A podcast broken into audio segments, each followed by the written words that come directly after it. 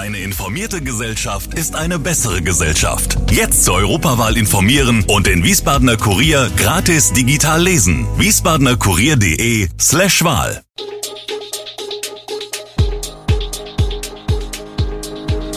Gude, unser morgendliches News Update. Das Wichtigste aus Wiesbaden für Sie im Überblick. Guten Morgen aus Wiesbaden an diesem 21. Februar.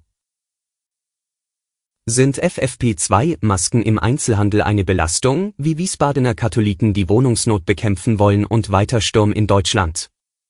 Das und mehr hören Sie heute im Podcast. Herbst 2023, das ist der anvisierte Termin, zu dem die Autobahn GmbH den ersten Teil der neuen Salzbachtalbrücke, die Teilbrücke Süd, fertiggestellt sehen will. Ob es auch so kommt, hängt nicht nur vom Verlauf der Baumaßnahme selbst ab, sondern auch vom Ausgang neuerlicher Verhandlungsrunden der Autobahnplaner mit der Arbeitsgemeinschaft der bauausführenden Firmen. Weil letztere die Autobahn GmbH nach der Sprengung im November mit einer Liste nachzuverhandelnder Punkte konfrontiert hat, laufen derzeit Abstimmungsgespräche.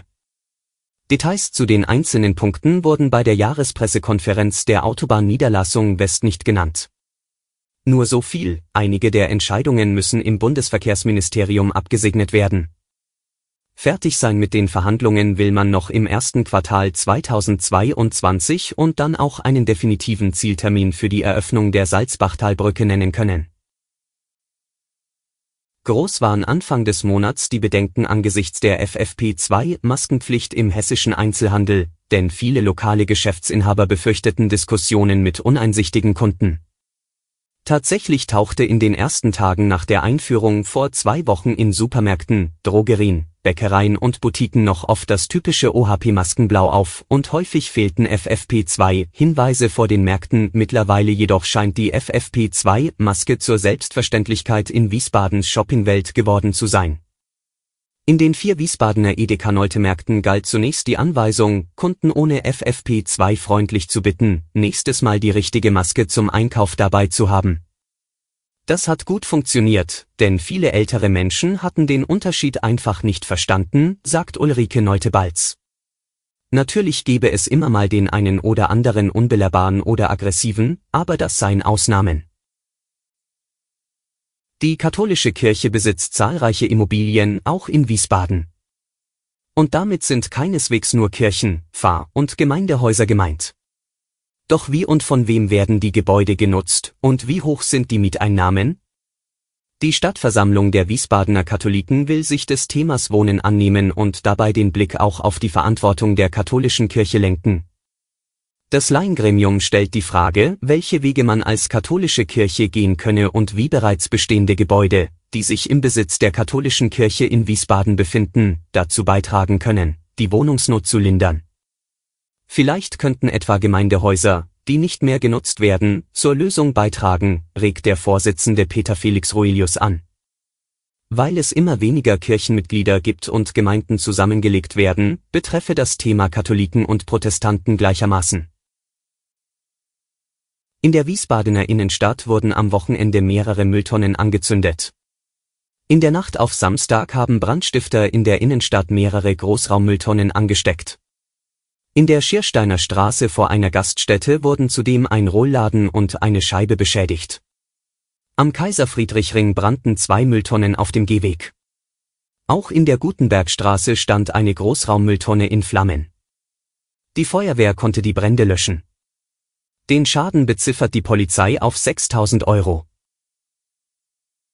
Er ist der dienstälteste Landeschef in der Bundesrepublik seit seiner Amtseinführung im August 2010 und der Wiederwahl 2018 regiert Volker Bouffier als hessischer Ministerpräsident seit mehr als elf Jahren das Land. Am Freitag will der 70-Jährige nun öffentlich erklären, ob er noch einmal als CDU-Landesvorsitzender und Ministerpräsident antritt. Beim traditionellen Künzellertreffen der hessischen Christdemokraten, diesmal aufgrund der Pandemie im größeren Saal in Fulda, kommen Landesvorstand, Abgeordnete aus Europaparlament, Bundestag und Landtag zusammen. Der Machtmensch und erfahrene Strippenzieher Bouffier wird aber sicher schon vor der offiziellen Zusammenkunft eine Einigung im Führungskreis herbeiführen. Auch damit die Partei nach außen Geschlossenheit demonstrieren kann. Eine Geschlossenheit, die hinsichtlich der Personalentscheidung für die Spitze der Hessen-CDU und der Landesregierung nicht existiert. Es gibt nicht den einen Politiker, der sich als Buffers selbstverständlicher Nachfolger aufdrängt. Die Serie heftiger Stürme über weiten Teilen Deutschlands ist in der Nacht weitergegangen. Sturmtief Antonia sorgte erneut für schwere Sturmböen, nachdem in den vergangenen Tagen bereits durch die Orkantiefs Ylinia und Seneb reihenweise Bäume umgestürzt und Gebäude beschädigt worden waren. Für die deutsche Nordseeküste bestand wieder Sturmflutgefahr, warnte das Bundesamt für See. Bahnreisende müssen sich zum Wochenstart wegen erheblicher Schäden auf Beeinträchtigungen einstellen. Für etliche Regionen von der Ostsee Bäume könnten entwurzelt werden, Dachziegel oder andere Gegenstände herabstürzen. Die Sturmlage müssen wir bis zum Montag noch durchstehen, hatte ein DVD-Meteorologe in Offenbach am Sonntag vorhergesagt. Erst ab dem Abend beruhige sich das Wetter.